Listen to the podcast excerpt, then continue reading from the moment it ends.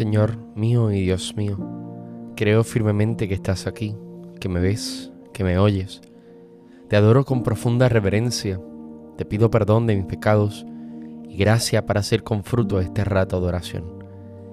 Madre mía Inmaculada, San José mi Padre y Señor, Ángel de mi guarda, interceded por mí.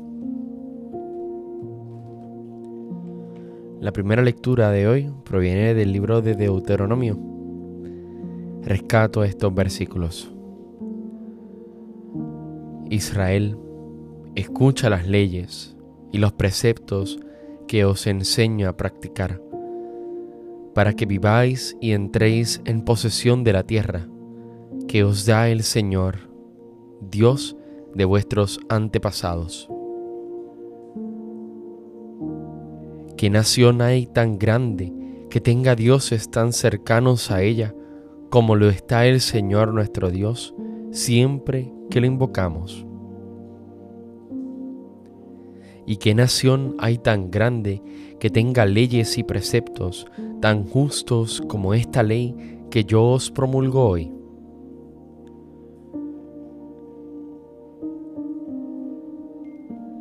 En los tres primeros capítulos del Deuteronomio, Moisés habla a Israel recordándole la historia para subrayar la fidelidad de Dios con su pueblo.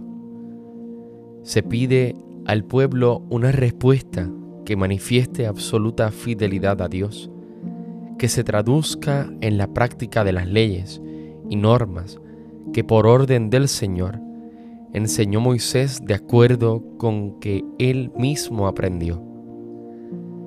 Israel se convertirá así en medio de las naciones en testimonio del Dios vivo y verdadero que ama al hombre y se hace presente cuando se invoca su nombre, revelado a Moisés. No hay que entender los mandamientos como simples prohibiciones, sino como respuesta de amor.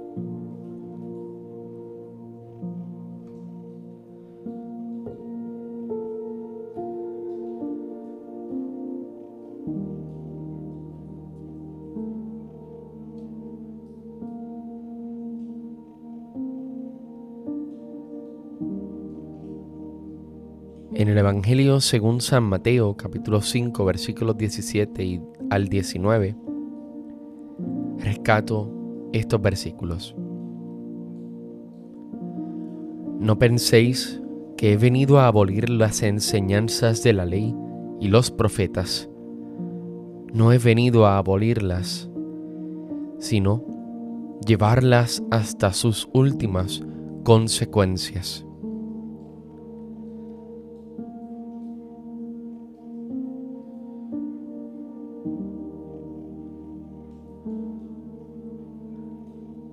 La persona y las enseñanzas de Jesús desconciertan a sus contemporáneos, constituyen una novedad radical.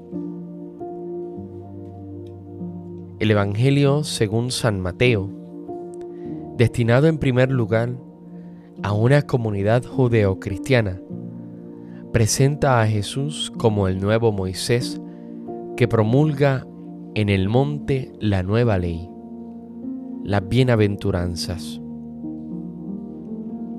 Pero no por ello quedan abolidas la ley y los profetas. Más bien, llegan a su plenitud en Cristo.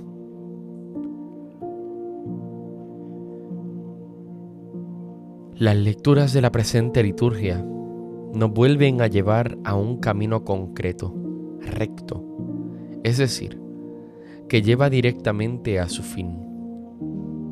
Su punto de partida es la escucha de la palabra y exige humildad y obediencia. El paso a seguir consiste en llevar a la práctica la palabra cada día.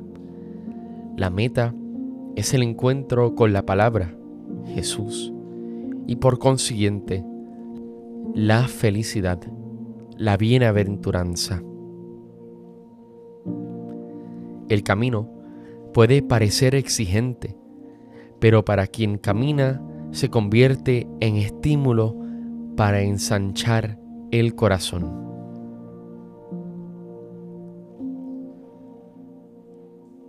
Ahora traigo a colación una homilía del Papa Francisco y cito,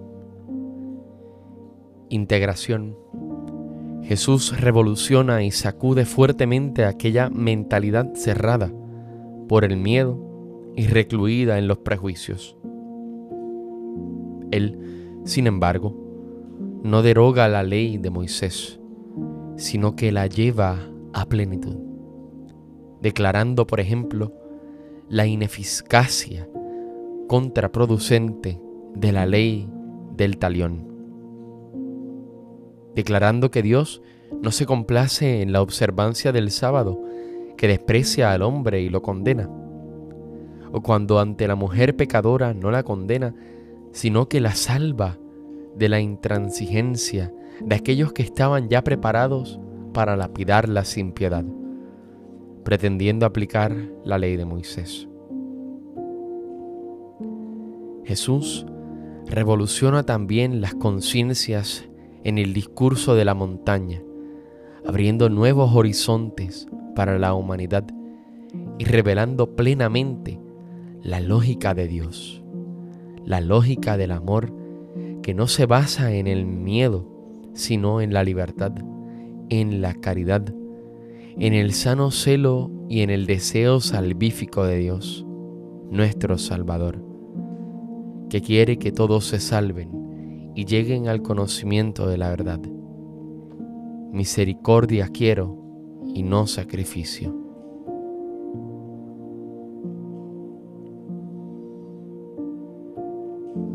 El camino de una verdadera conversión interior es el de un leal esfuerzo por interiorizar nuestra experiencia y relación con Él, pero sin dejar de aprovechar las riquezas espirituales de la Iglesia, sobre todo a través de los sacramentos, Ahí encontraremos al Señor siempre que le busquemos.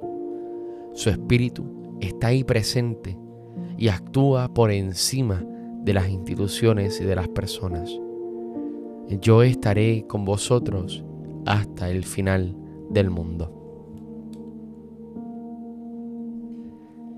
Te doy gracias, Dios mío, por los buenos propósitos, afectos e inspiraciones que me has comunicado en esta meditación te pido ayuda para ponerlos por obra.